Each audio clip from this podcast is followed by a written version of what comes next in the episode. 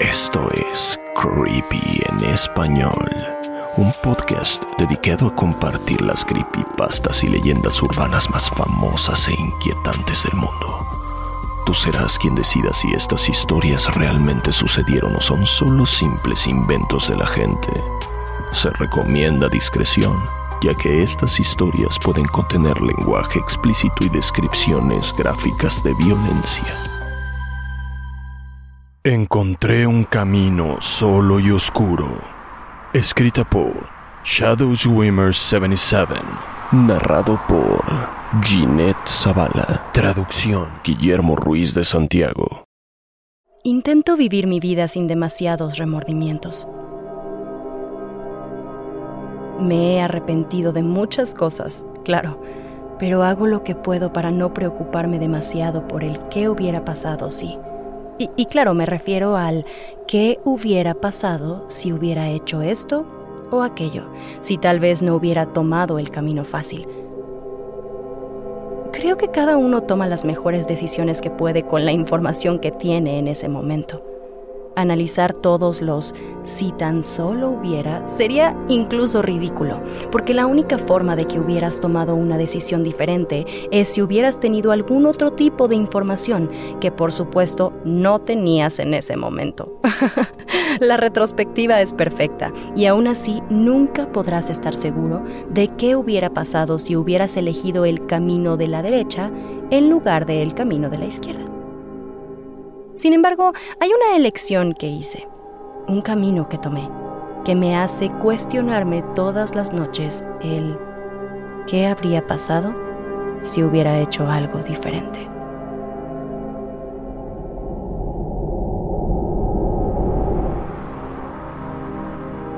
Y bueno, en ese entonces vivía en el estado de Pensilvania y mi trabajo me obligaba a desplazarme con bastante frecuencia. No voy a entrar en detalles sobre lo que hago. Eso no tiene nada que ver con esta historia. Solo debes saber que mi trabajo me obligaba a moverme por la carretera por largos trayectos. Gran parte de mis días me la pasaba dentro de mi auto, moviéndome de un lugar a otro, y además de todo, una vez al mes, conducía por siete horas seguidas para ir a visitar a mis padres. ¿Te imaginas? ¿Siete horas en un coche? Estaban envejeciendo, así que intentaba ir a verlos cada vez que podía. Si hubiera sido más estratégica, habría rentado un departamento más o menos cerca de ellos, pero la emoción del momento me hizo comprometerme a firmar un contrato de alquiler de por lo menos un año. Así que bueno, eh, por lo que me hice a la idea de conducir siete horas seguidas para visitar a mis padres, y sí, eso sería parte de mi nueva rutina. El trayecto hasta su casa no era nada del otro mundo. Sí, de repente cruzaba paisajes hermosos, pero por lo general ocupaba este tiempo para ir con mis propios pensamientos y escuchar algo de buena música. Llegué incluso a ansiar ese momento en que estuviera yo sola conduciendo ante una interminable carretera que se extendía por todo el horizonte. Pero todo eso cambió un fin de semana.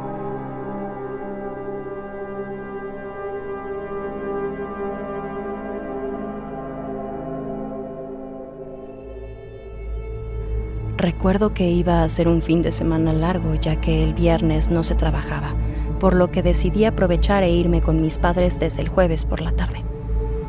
Sonaba como un plan perfecto, excepto que al parecer todos tuvieron la misma idea que yo e infestaron la carretera tratando de huir de su realidad.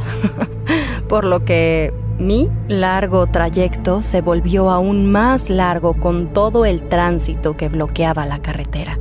Pero bueno, aún así supuse que podría llegar a tiempo para cenar con ellos e incluso ver alguna película en su sala, como en los viejos tiempos. Pero ese día el tráfico era inusualmente denso. Al principio todo parecía ir a buen ritmo, hasta que vi las primeras señales naranjas de advertencia que me avisaban que nuestros cuatro carriles se reducían a tres y luego a dos. Genial. Y luego a uno. ¡Qué maravilla! Cientos de conos se extendían a lo largo de la carretera hasta el horizonte y yo podía ver cómo más adelante los autos se detenían y se aglomeraban bloqueando toda la vía. Y bueno, fue uno de los peores embotellamientos en los que he estado. En serio, creo que me moví un kilómetro y medio en una hora. Y bueno, después de unas tres horas empecé a sentir un hambre voraz, por lo que me detuve en un restaurante de comida rápida, esperando que milagrosamente mientras comía, el tráfico desapareciera mágicamente. Aunque, aún si esto sucedía, me quedarían como, mm, sí, cinco horas enteras de trayecto. Después de terminar de comer, volví a la carretera. Las cosas parecían estar mejorando durante un par de kilómetros, pero después otra vez todo volvió a alentarse, por lo que decidí sacar Google Maps para acelerar las cosas, ya que pronto empezaría a anochecer. Y bueno, la naturaleza humana es inquieta. A la mayoría de nosotros no nos gusta esperar, queremos todo rapidito. Y he leído sobre estudios realizados en aeropuertos que demuestran que la gente prefiere caminar largas distancias en búsqueda de su maleta que quedarse quieta esperándola. Y bueno, el poder del Internet parecía estar a mi favor aunque la carretera donde estaba seguía mostrando una franja roja oscura que indicaba tráfico denso durante otros 80 kilómetros más o menos. Había un par de opciones que me permitían desviarme por otra ruta.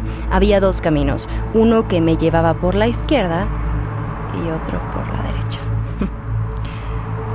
el camino de la izquierda parecía reducir el trayecto por unos cuatro minutos, así que fue ese el que elegí.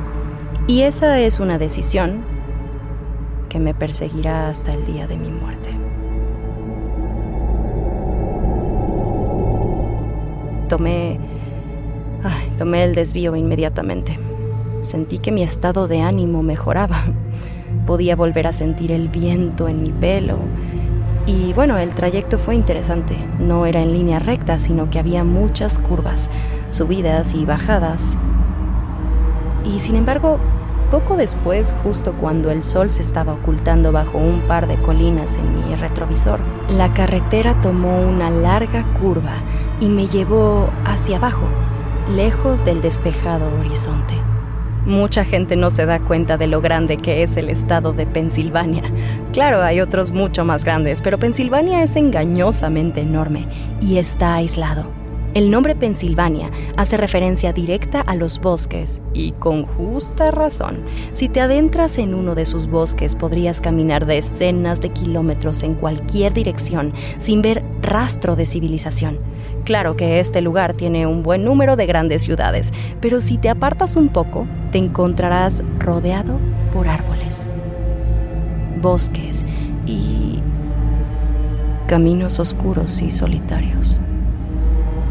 Así era la carretera por la que viajaba aquella noche, serpenteante, oscura y solitaria. Debes saber que gran parte de mi vida la he pasado manejando por carretera, y siempre que estoy en una, me cruza el pensamiento de imaginarme cómo se habría visto ese lugar antes de la intervención humana. Sí, sí, como qué habría existido entre esos árboles antes de la construcción de esta carretera. Pero bueno, dejé de hacerme esa pregunta después de aquella noche. Aquella noche en la que decidí tomar el camino de la izquierda en lugar del de la derecha. El camino seguía serpenteando, adelante y atrás, arriba y abajo, y a medida que me adentraba en el bosque, los árboles se hacían más espesos. Las ramas de ambos lados de la carretera se extendían y casi se tocaban, bloqueando la poca luz que la luna y las estrellas proyectaban sobre el pavimento. Conduje con las luces del auto a máxima potencia, ya que no existía ninguna otra fuente de luz más que los faros de mi auto. Las líneas pintadas en el asfalto estaban viejas y desgastadas. Tenía que poner particular atención para que la llanta de mi auto no se fuera a salir del camino. Nunca he sido particularmente una buena conductora. Mis padres solían decir que era porque en lugar de verlos manejar cuando era niña, me la pasaba leyendo. Pero yo personalmente solo creo que es porque no se me da no se me da de forma natural. Así que a pesar de que era imposible que me perdiera, ya que no había ningún tipo de desvío, comencé a mirar compulsivamente mi Google Maps para asegurarme de que iba en la dirección correcta. Así es como casi choqué con el otro coche. De, por sí ya estaba muy estresada y cuando noté que mi celular se había quedado sin señal, comencé a imaginar situaciones ficticias donde necesitaba llamar al número de emergencias y no podría por la falta de señal y bueno, seguí mirando mi celular para ver si detectaba algo y después miré al frente. Había algo en la mitad del camino. Me tomó más tiempo del habitual darme cuenta de que me estaba acercando rápidamente a otro vehículo estacionado a mitad del camino. Pisé el freno de golpe. Me detuve a tiempo, pero no por mucho. Casi, casi golpeo la parte trasera del otro coche. El corazón me latía con fuerza mientras la adrenalina corría por todo mi cuerpo, pero el miedo pronto dio paso a la rabia. ¿Es en serio? ¿En serio? ¿Qué demonios estaba haciendo ese tipo estacionado a la mitad de la carretera? No solo estaba bloqueando el paso, sino que tenía las luces apagadas. Si no fuera porque tenía los faros encendidos, era muy probable que me hubiera estampado contra él, incluso si hubiera tenido la vista al frente. Sentía cómo me latía el pulso de la vena del cuello y no soy una persona que se enfade al manejar. Y tras un par de inhalaciones y exhalaciones, como me dijo mi maestra de yoga, conseguí controlarme. Como no quería alarmar al otro conductor, retrocedí unos seis metros y encendí las intermitentes. Fue entonces cuando empecé a notar algunas cosas raras en el coche frente a mí. Algo incluso más raro que estar estacionado a media carretera con las luces apagadas. Ok, bien, Primero voy a decir que el camino era muy estrecho, por lo que si este señor hubiera querido estacionarse, el único lugar donde podría haberlo hecho era justo en medio de la carretera, por lo que bajé mi guardia un poco. Tal vez se trataba de algún conductor en apuro, se quedó sin batería o algo así. Pero bueno, lo que volvió a activar mi modo alerta fue que todas las puertas de su auto estaban abiertas y en concreto había un objeto tirado, algo que parecía ser como el peluche de un niño pequeño. Consideré mis opciones y dadas las circunstancias no tenía muchas, por lo que decidí salir del carro para averiguar qué estaba pasando. Aunque, te digo, mi trabajo no tiene nada que ver con esta historia, sí quiero mencionar que antes de que me juzgues, me dedico al sector de ayudar gente por lo que acercarme a desconocidos no era algo inusual para mí. Así que tomé la linterna que tenía guardada en la guantera y salí del coche. Pero no apagué el motor, quería dejar los faros encendidos para poder ver hacia dónde me dirigía. Miré hacia ambos lados de la carretera, esperando ver señales de otros coches acercándose, pero no había nadie más que nosotros. ¿Hola? Llamé al otro coche mientras me acercaba cautelosamente. ¿Hay alguien ahí? No hubo respuesta. Los haces de luz de mis faros ayudaban un poco, pero las sombras ocultaban el interior del coche. Sin embargo, al encender la linterna pude comprobar fácilmente que no había nadie adentro. Y, y bueno, me acerqué y me agaché junto a la puerta trasera para recoger el peluche del suelo. Era era un conejo con parches desgastados. Parecía que había sido usado por años. Fruncí el ceño. Si los que viajaban en el coche hubieran sido rescatados por otro auto, probablemente se hubieran llevado este peluche, que por su desgaste parecía ser el juguete preferido de algún niño. cerré la puerta trasera y me acerqué a la parte delantera. El auto seguía caliente. Eso significaba que los dueños debían estar cerca.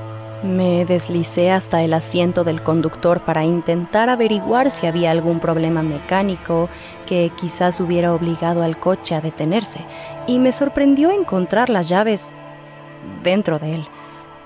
Presioné el freno, giré la llave y el motor se puso en marcha. Los faros se encendieron, combustible, aceite, temperatura, batería, todos los indicadores estaban bien curioso que hayan abandonado un carro en buen estado, ¿no? Entonces, e, entonces vi un bolso en el asiento del copiloto. Revisé el interior y vi una cartera adentro. Todo, todo parecía como intacto. Unos 40 dólares en efectivo, un par de tarjetas de crédito, la tarjeta de un gimnasio, membresía de un SAMS. Y bueno, la licencia de conducir indicaba que la propietaria era Mary Walker. Ella era una guapa rubia que acababa de cumplir 30 años el mes anterior. Y bueno, dentro de su cartera también encontré un pequeño retrato que mostraba a Mary en un picnic bajo un árbol, cuyas hojas se habían vuelto rojas y amarillas. Un hombre estaba junto a ella y en su regazo había una niña pequeña sonriendo, sosteniendo el mismo conejo de peluche. Ah, sentí un ligero escalofrío. Era obvio que algo no estaba bien. Y bueno, yo, yo volví a guardar todo en el bolso, apagué el coche y salí, cerrando la puerta del conductor tras de mí y saqué mi celular y marqué al 911, pero seguía sin tener señal. Lo sostuve sobre mi cabeza para intentar establecer una conexión, pero no tuve suerte. Maldiciendo en voz baja, apreté el botón rojo de finalizar llamada. Alumbré con mi linterna alrededor y pude ver que el pasto que se adentraba al bosque tenía marcadas un par de huellas. Al dirigir mi luz hacia esa dirección, el haz solo se extendió unos 10 metros a través de los árboles antes de desaparecer en la densa oscuridad. Mirando las pisadas enlodadas en el pasto y los árboles oscuros que amenazaban con tragarse todo a su alrededor, comencé a preguntarme qué debía hacer. Y entonces me decidí. Me habían eh, entrenado para ayudar a la gente, era mi naturaleza y había una niña pequeña en algún lugar del bosque. Así que levanté el pie para dar un paso hacia el bosque y fue entonces cuando un destello blanco de movimiento fue captado por la luz de mi linterna. E, era Mary Walker. Ella ella estaba completamente desnuda y caminaba directo hacia mí de forma antinatural. Sus brazos se balanceaban desincronizados con el, con el resto de su cuerpo. Parecía una marioneta manipulada por un titiritero inexperto. Hola. Gritó Mary. ¿Hay alguien ahí? Más formas aparecieron detrás de ella arrastrándose. Por un lado estaba el hombre de la fotografía que debía ser su pareja y por el otro lado estaba la pequeña niña, la dueña del conejo de peluche viejo que sostenía en mis manos. Ambos estaban desnudos, moviéndose tan extrañamente como Mary y, pronto descubrí que había más personas. Muchas más personas. No, no, podía iluminarlos a todos con mi linterna, por lo que solo podía ver seres desnudos moviéndose hacia mí en la en la oscuridad, moviéndose sin sincronía y todos decían lo mismo. ¡Hola! Gritaban, ¿hay alguien ahí? ¡Hola! Me di cuenta que estaban repitiéndose las mismas palabras que yo había gritado al bajar de mi carro. Hola, ¿hay alguien ahí? Hola, ¿hay alguien ahí? Hola, ¿hay alguien ahí? Hola, ¿hay alguien ahí? Entonces di un paso hacia atrás alejándome del bosque y de esos extraños seres que se me acercaban y choqué con el coche de los Walker. Iluminé con mi linterna más allá de los árboles hacia el bosque y al hacerlo pude distinguir apenas una especie de oscuridad más profunda, pero no se trataba de simple oscuridad, era más bien como un vacío absoluto que traspasaba los árboles. Hola, ¿hay alguien ahí? Hola. ¿Hay alguien ahí? Corrí hacia mi coche, que seguía con el motor aún en marcha, los faros encendidos y las intermitentes parpadeando. Me puse en reversa y en una sorprendente maniobra de tres puntos pude dar la vuelta. Hasta yo misma me sorprendí y, y, bueno, pude regresar por donde había venido. Eché un vistazo por el retrovisor. La pálida figura de Mary Walker se encontraba a mitad de la carretera. Hola, ¿hay alguien ahí? Tenía una mano levantada, despidiéndose de mí, o tal vez ordenándome que volviera, no lo sé, no lo sé. Apreté el acelerador y no volví a mirar atrás.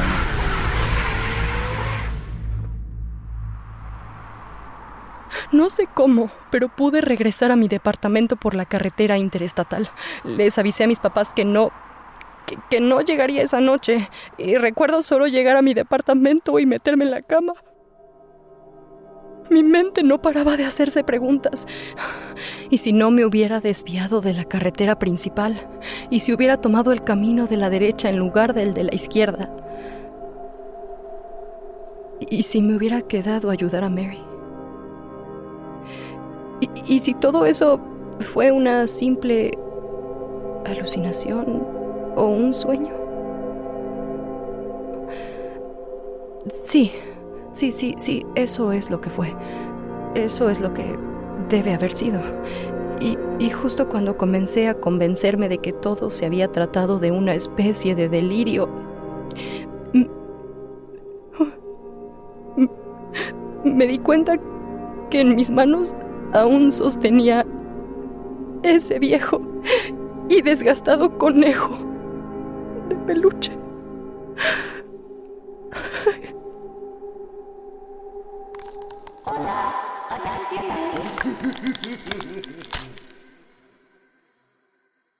Creepy en español fue creado por John Grills y producido por Guillermo Ruiz de Santiago. Manda tu propia historia a creepyhistoriaspod.gmail.com y nos pondremos en contacto contigo. Síguenos en Instagram, estamos como arroba creepy en español. No olvides suscribirte a Creepy en español donde sea que escuches podcasts. Todas las historias compartidas en este podcast están bajo licencia de bienes comunes creativos o tienen el permiso explícito del autor. Ningún extracto de este podcast debe retransmitirse o distribuirse sin el consentimiento del equipo de Creepy en español y de su autor.